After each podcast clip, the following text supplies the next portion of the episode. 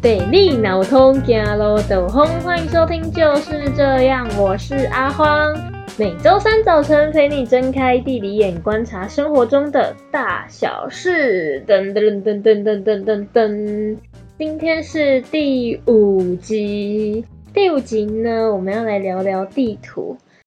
OK，bye。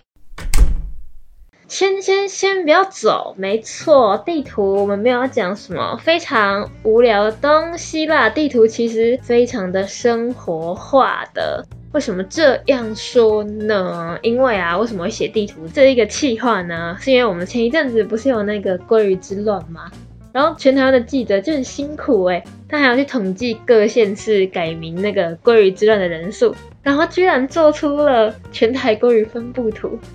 太感动了，但是因为我们看了那个 TVBS 的全台鲑鱼分布图之后，就觉得当下是有一点疑惑，就想说，嗯，是不是我看地图的能力变差了？天哪，Oh my god，堂堂地理系的一个学生怎么可以这样子？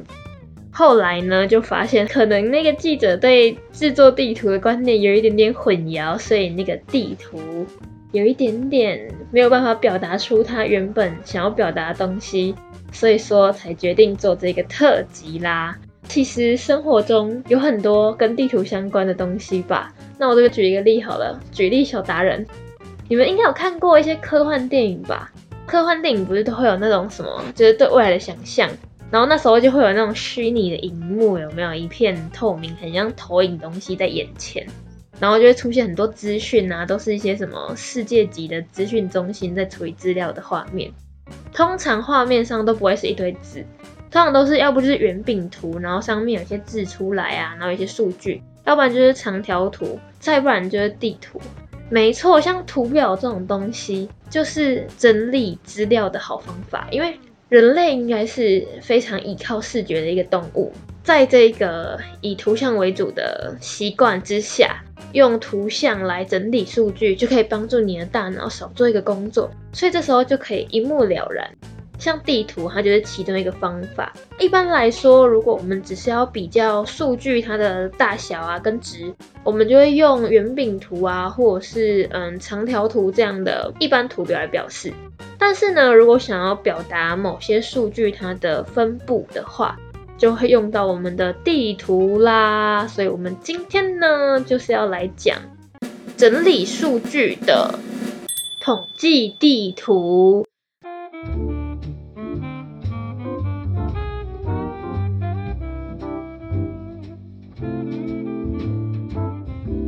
其实我们常见的统计地图有蛮多类型的。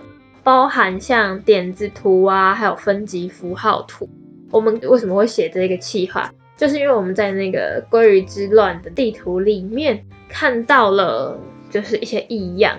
大家可以去找一下，我建议你们去找一下，因为用讲的很难想象啊。这一集真的是在考验我能力耶。毕竟地图是一个那么图像的东西，但是我们却要在听觉上来呈现，所以我在这边偷偷偷吃步一下。大家赶快去搜寻那个 TVBS 三月十七号的全台鲑鱼分布图。OK，好，搜寻完了吗？好，看到那一张图，简单来说就是，就是它是一张那个台湾地图，然后上面有县市的界限嘛。接下来就是在上面呈现鲑鱼块，一个鲑鱼块就代表一个改名的人，然后它上面就有很多的鲑鱼块的分布。那这张图令人疑惑的地方在哪里呢？因为它有的鲑鱼大，有的鲑鱼小，像屏东上面就有一块很大的鲑鱼耶。如果你没有看到旁边的数据的话，你就会以为，哎，为什么屏东上面那一块鲑鱼特别的大？难道是屏东有超多人改名吗？所以就会造成有点混淆。因为其实屏东当时只有一个人改名，所以那一块鲑鱼那么大，就会有一点混淆视听。那这个现象呢，如果说你当时看到这张图，你也有疑惑一下的话，不要担心，不是你智商的问题，是这张图出了点差错，他把点子图的概念跟这个分级符号图的概念给搞错了。那我们就是要来讲讲统计地图呢，其实包含点子图啊，还有分级符号图以及面量图跟等高线图。我相信你们一定距离那个地理课有一点点年代了吧，有点忘记这些东西。没错，接下来就是要进行我们的地图小教室，如果你有那个记者朋友，他常常在制作地图的话，也欢迎推荐他来听听这一集，好不好？帮他理清一下制图的观念。那如果有以后想要当那个记者的朋友，OK 的，好不好？这一集直接帮你做一个很会做地图的记者的先修班。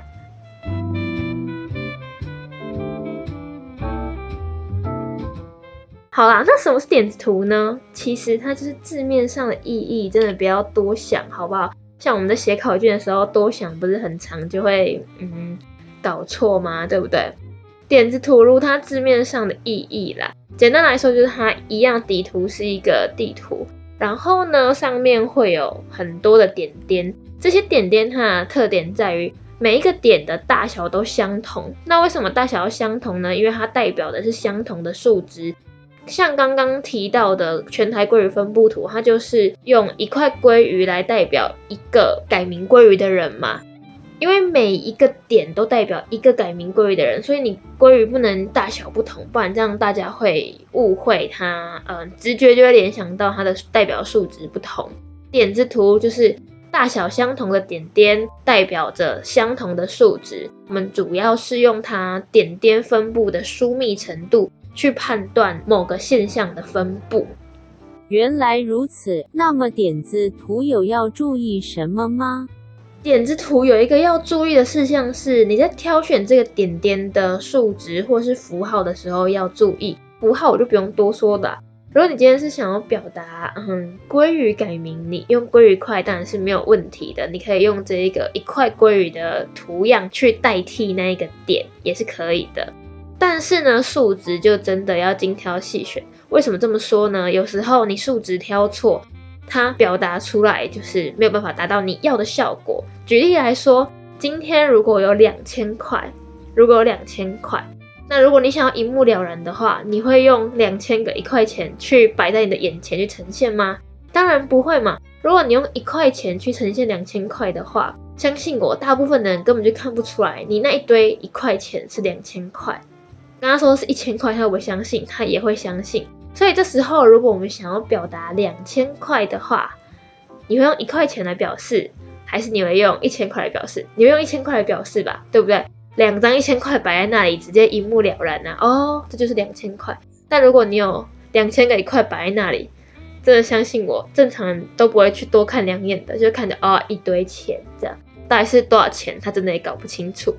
没错，所以你就要慎选那个点字图，它所代表的数量。当你数值大到某一个程度的时候，你还是用每点代表一人来表示，那就会看不出来啊，因为它就是整张图上面就充满红红的东西，根本就看不出它的分布，也没有疏密，所以这就失去了你当初画这张图的意义了嘛。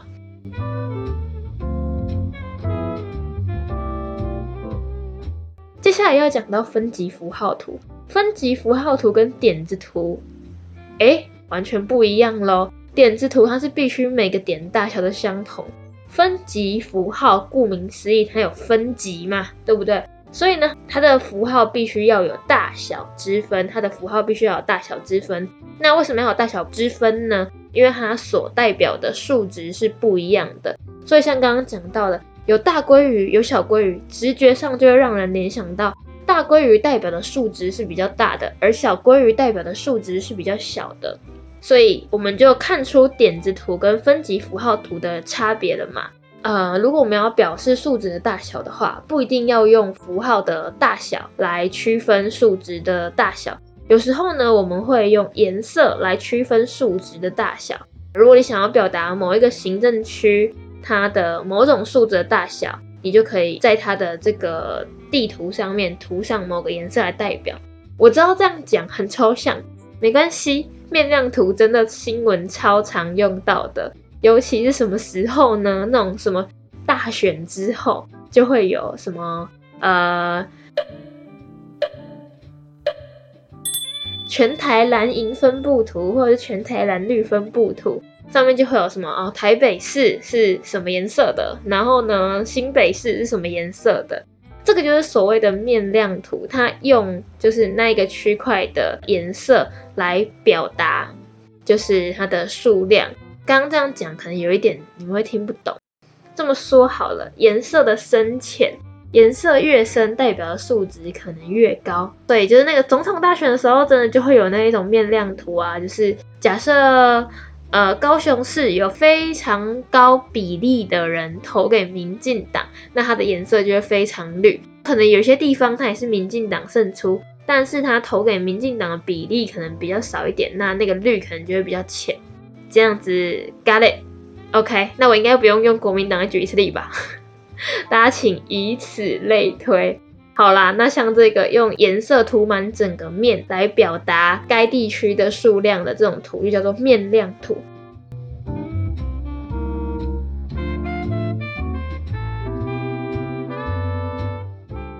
接下来呢，下一个就是等值线图啦。等值线图呢，最常用在大家嗯，应该看过等高线吧？平常生活就算没看过等高线，你上地理课一定也都看过等高线的。反正它就是用一圈的线，然后线上面有代表的数值来呈现那个数字的分布。等高线跟那个面量图，它用途在哪里呢？等高线基本上的话，它是用在当它的数值是一个连续变化的分布的时候，比如说像高度，高度是不是它是一个连续的变化？那你要表达它的高度的变化，就可以用等高线这样的数值来表示。又或者是我们比较常看到的话，例如雨量，雨量还是一个连续分布嘛，不会在某一个界限这条线以北是下呃两千 CC 的雨，这条线以南就下零 CC 的雨，没有这回事吧？对不对？所以当它是一个连续渐进的分布的时候，我们就会用到等值线图，透过这一个等值线它的疏密程度或者是分布啊形状。我们就可以来判读资料的变化。假设是那个等雨量线图好了，如果某一个区块它的线特别密集，就代表那边的雨量变化很大。那如果是等高线图，有一区它的线特别密集，代表那个地方它的高度瞬间就是在短短的距离里面变化很大，可能特别陡峭吧，像这样子。原来如此。那么鲑鱼之乱的地图可以用等值线图吗？像鲑鱼之乱，它就不是一个有连续分布的现象，所以基本上是没有办法用等值线图来表示。每一种不同的地图，它虽然都是很好的工具，但它有不同适合使用的时机。当然，除了我们今天介绍的四种地图之外，还有其他的地图表示方法，就留着之后假设有机会可以再来讨论一下。这四种可不可以混用？可以，它可以叠图啦，就是把两个不同的资料用叠图的方式，用旁边的图例来呈现。但是像刚刚那个鲑鱼的，它其实是想要用点子图的分布方式，但是它又不小心误用了那个分级符号图的大小，它每一个鲑鱼所代表的数值没有区别，但是它的大小又不同了。这时候在我们的直觉上就会造成混乱。所以说喽，这时候他就会嗯没有办法达到他原本想表达的东西。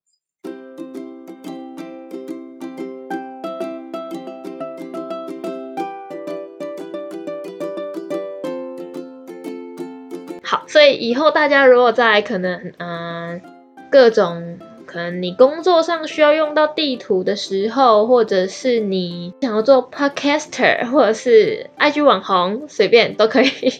各种需要用到地图的时候，就可以参考一下我们今天介绍的东西啦，就不会有不小心嗯做错地图，让人看不懂的现象产生喽。当然，到时候有什么疑惑，欢迎写 email 联络宝哥，他会回答你的。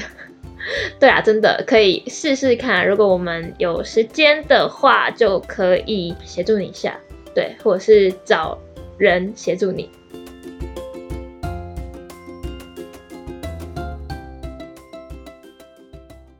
好的，那我们的讨论就到这边结束。